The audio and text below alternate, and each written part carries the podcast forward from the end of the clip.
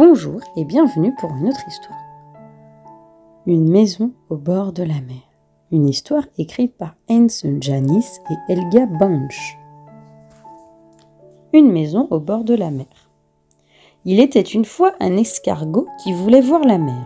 Cet escargot-là, qui s'appelait Gilda, avait vu le jour en Autriche, dans un vignoble proche de Vienne, la capitale.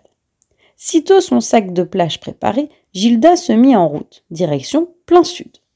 Elle avait le projet de s'installer au bord de l'Adriatique. Chemin faisant, Gilda rencontra Bernard, un géant abasourdi par la dimension gigantesque de l'ombre qu'il projetait sur le sol et encore plus ébahi par le bruit qu'il faisait en marchant.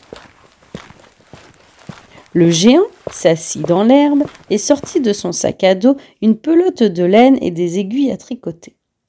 C'est pour quoi faire? demanda l'escargot. Bernard fit cliqueter ses aiguilles. C'est pour me tricoter des chaussettes bien épaisses, dit-il.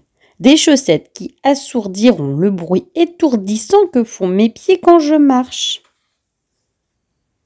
Et toi, Gilda, dis-moi, où t'en vas-tu comme ça? demanda le géant au bout d'un moment.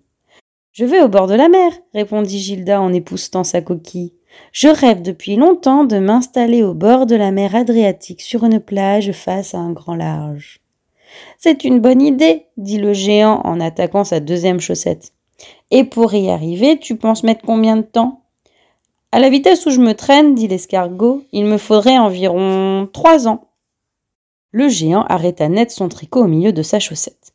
Si tu acceptes de m'attendre un petit instant, je pourrais t'accompagner. Avec moi, tu arriveras à la mer à pas de géant. Marché conclu, dit Gilda. Je veux bien patienter. Elle regarde tranquillement le géant tricoter. Quand celui-ci eut fini, il rangea ses aiguilles et enfila ses chaussettes et proposa.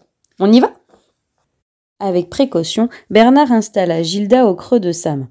Puis il partit à pas de géant en direction du sud. L'escargot était émerveillé.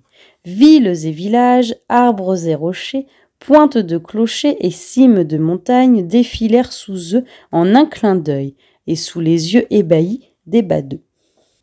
Un pas, et ils entrèrent dans une forêt. Un deuxième pas, et la forêt était déjà derrière eux. Ils enjambèrent les montagnes comme si c'étaient des taupinières de rien du tout. Ils longèrent des rivières et des fleuves qui étincelaient comme des rubans d'argent dans la verdure. Au bout de soixante-dix-sept pas, Gilda les avait comptés avec précision, la mer s'étala devant eux. Qu'est-ce qu'elle est bleue, dit l'escargot. Elle est plus que bleue, excuse-moi du peu, elle est presque toute verte, s'exclama le géant en s'arrêtant pile au bord de l'eau. Pendant un long moment, ils contemplèrent la mer en silence. Tu regardes quoi, Gilda? demanda soudain le géant. Tout, et plus je regarde, plus je suis émerveillé. Ils restèrent assis devant la mer jusqu'au soir. Le lendemain matin, Gildrad trouva un pot de peinture près des barques de pêcheurs.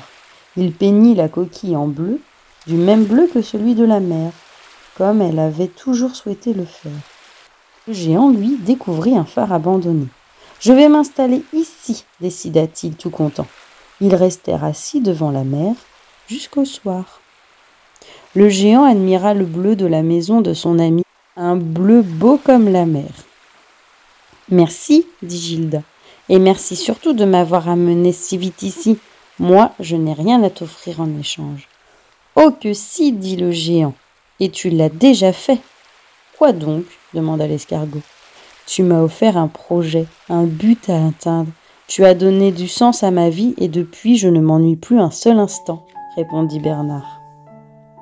Et le géant s'étendit confortablement dans la têteur du sable, tandis que l'escargot se ménageait une place douillette à l'ombre dans son gigantesque pied.